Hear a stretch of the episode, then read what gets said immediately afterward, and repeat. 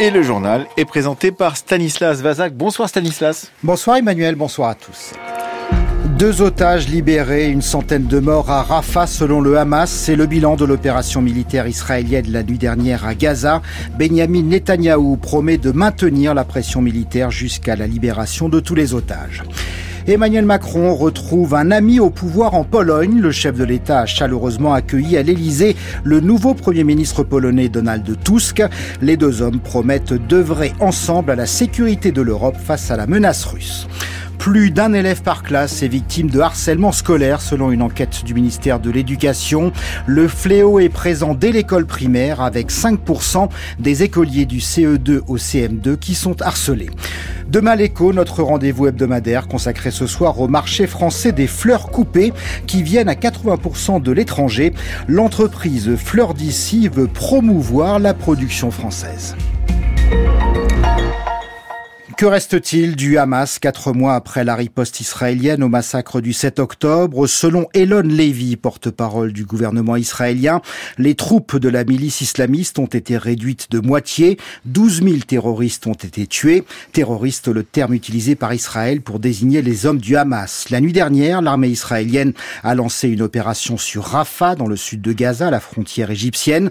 Deux otages israélo-argentins ont été libérés, mais les bombardements et l'assaut ont fait une centaine de morts côté palestinien selon les chiffres du Hamas.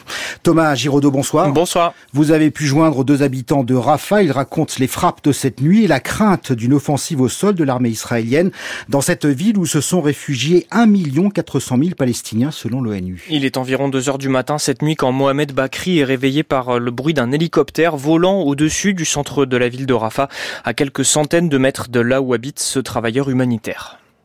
J'ai vu des missiles ou des roquettes dans le ciel tomber sur des maisons.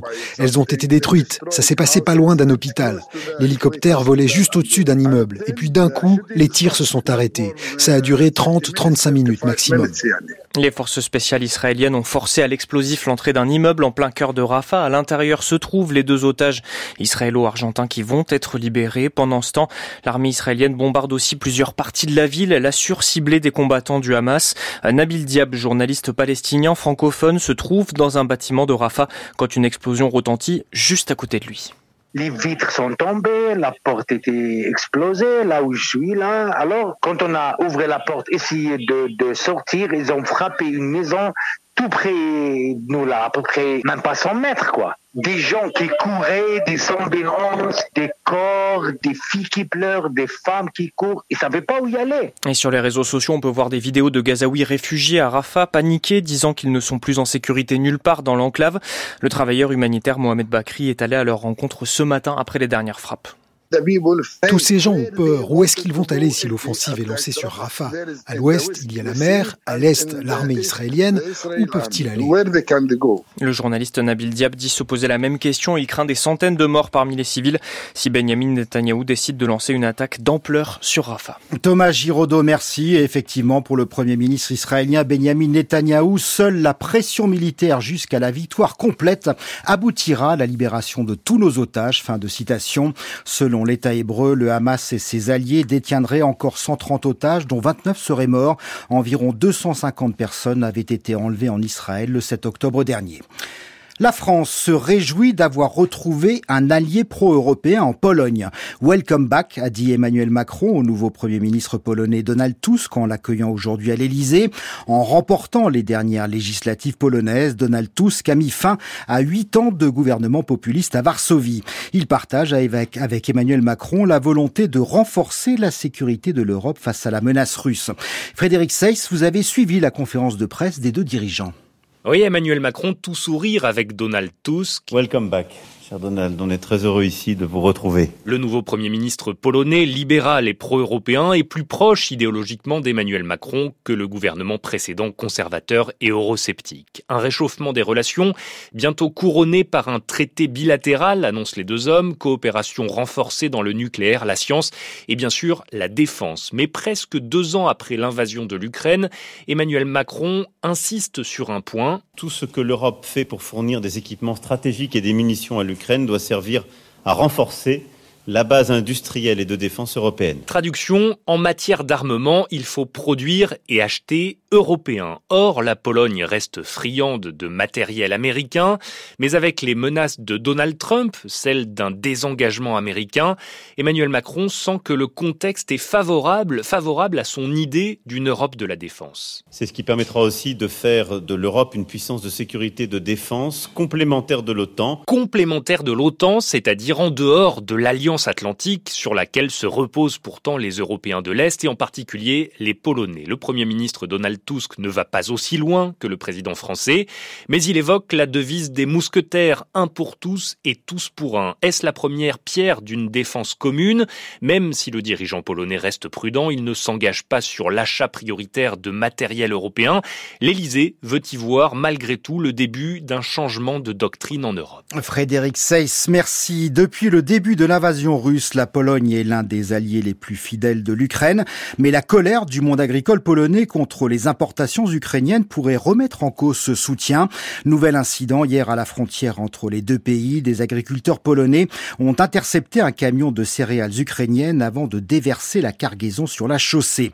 Incident inacceptable pour Kiev. Varsovie annonce l'ouverture d'une enquête. On fait le point avec vous, Claude Guibal.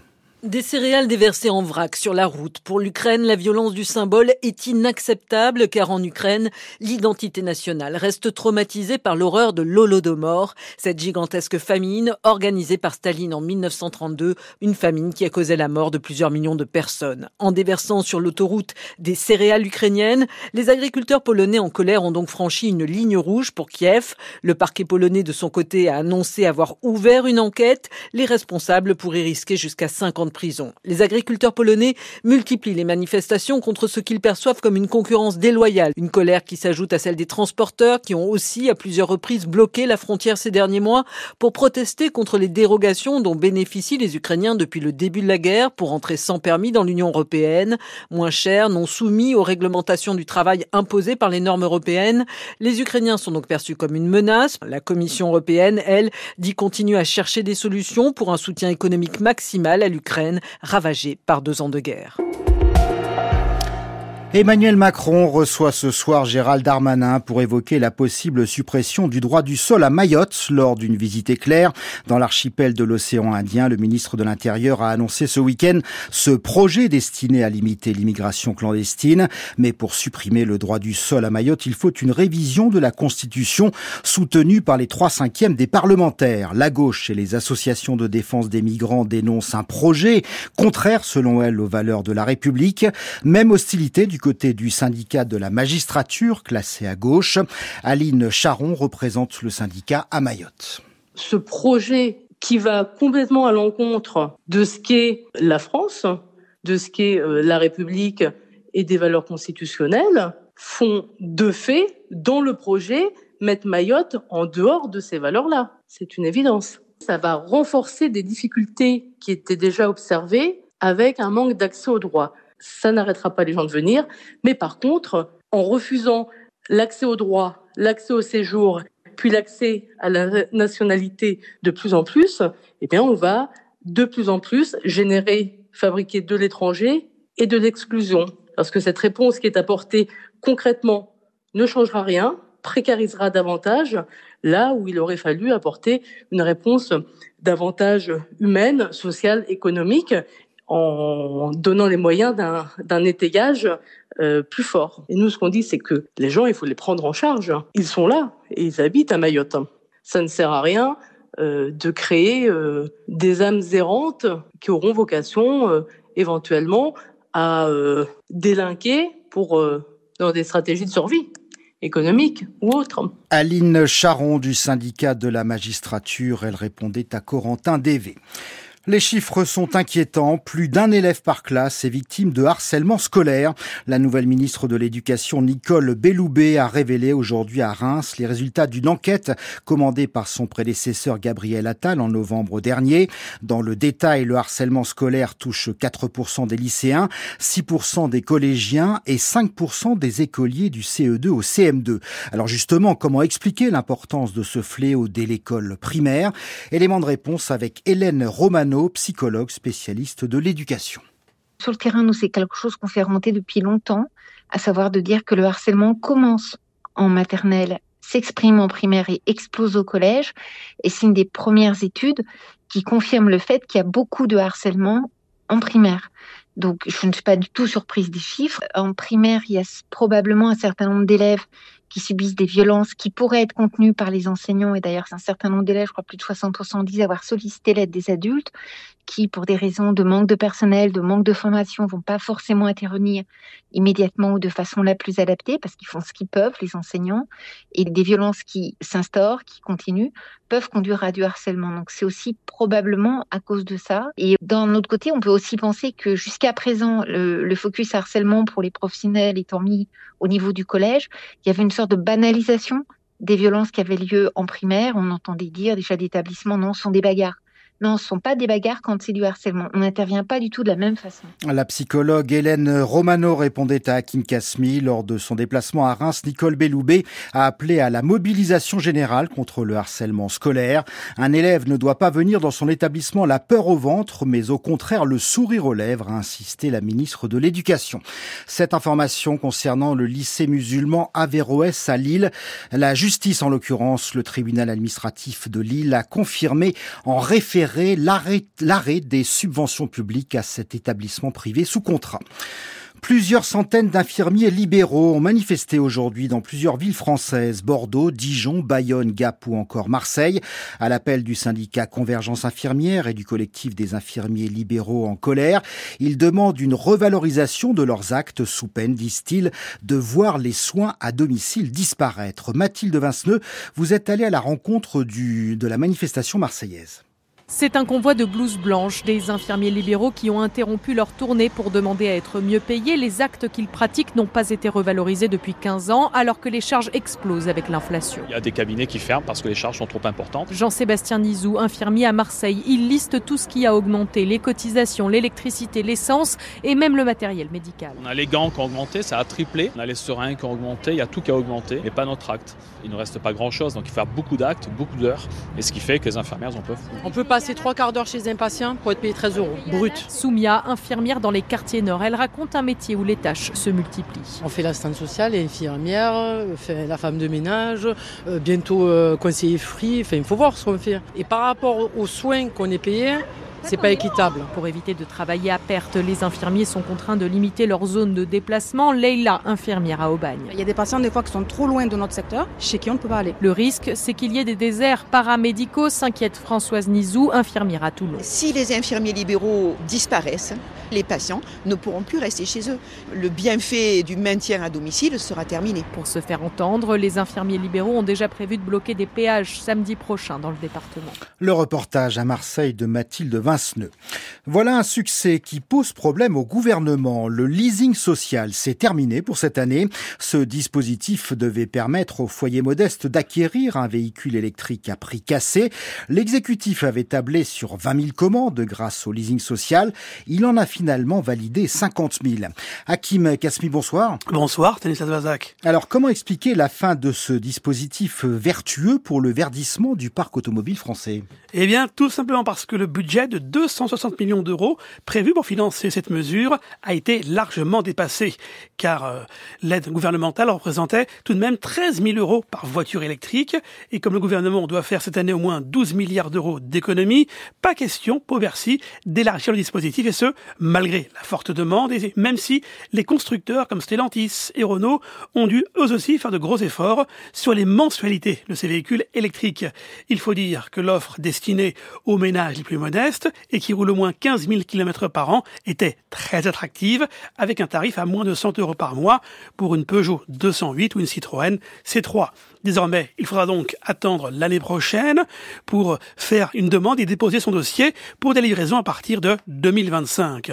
En revanche, le bonus écologique pour l'achat d'une voiture électrique est lui bien maintenu, mais son montant devrait baisser, comme de le confirmer demain le ministère de l'économie. De son côté, le ministre de l'Industrie et l'énergie, Roland Lescure, espère que les constructeurs vont accélérer la cadence afin de proposer plus de modèles électriques accessibles au plus grand nombre nombre. En effet, sur la vingtaine de modèles éligibles au leasing social, seul un était fabriqué en France. Les autres sont produits majoritairement en Europe, particulièrement dans les pays à bas coût, comme la Tchéquie et la Slovénie. Hakim Kasmi, merci.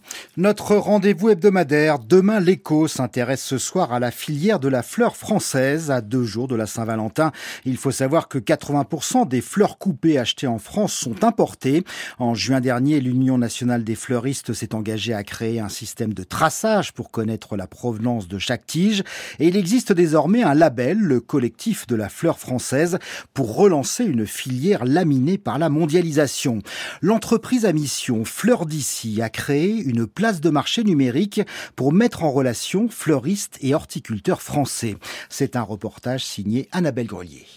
Cultivé en plein champ, sous serre, pas de chauffage, un arrosage minutieux, Anthony Guérin, jeune horticulteur à Marmande, s'est installé en bio. Déjà, il n'y a pas d'intrants chimiques, du désherbage à la main. On respecte la terre, on respecte l'environnement. C'est des bulbes qui viennent de production française et qui sont destinés à une commercialisation en circuit court. Chez Semeur Cueilleur, on ne ménage pas sa peine pour offrir le meilleur de la fleur française. Beaucoup de désherbage, je mets aussi du purin, du purin de prêle, pour booster la plante, la protéger aussi des champignons. C'est beaucoup d'entretien et c'est un entretien qui est assez long avant la floraison. Ce sont les anémones qui seront les premières à montrer leurs boutons. Des fleurs françaises qui ne seront pas plus chères que les fleurs importées. En consommant de la fleur locale, euh, oui, on paye moins cher, on paye moins cher notre fleur. Il n'y a pas les marges qu'on retrouve sur de la fleur importée. Un autre sujet hyper important, c'est que la fleur qu'on achète et qui vient de l'étranger, elle a 10 jours depuis la récolte. Les fleurs que moi je récolte, elles sont vendues le lendemain. Donc la tenue en vase, la fraîcheur, c'est une grosse différence. Une différence que l'on retrouve chez Véronique, fleuriste depuis 30 ans dans le 14e arrondissement de Paris. Et à l'atelier des fleurs, on affiche clairement la couleur. J'ai que des fleurs françaises. Là aujourd'hui, je suis à 100% de fleurs françaises. Moi, je vais à Rungis le matin et je chine et je mets mon nez dans les fleurs pour qu'elles soient belles, qu'elles sentent bon. Est-ce qu'on a du choix pour remplir une boutique avec des fleurs françaises? Ah bah oui, bien sûr. Euh, il y a plein plein de choix. Il y a plein de couleurs gaies et il y a plein de variétés. Euh, on n'a pas de rose. Là, vous voyez, bientôt la Saint-Valentin.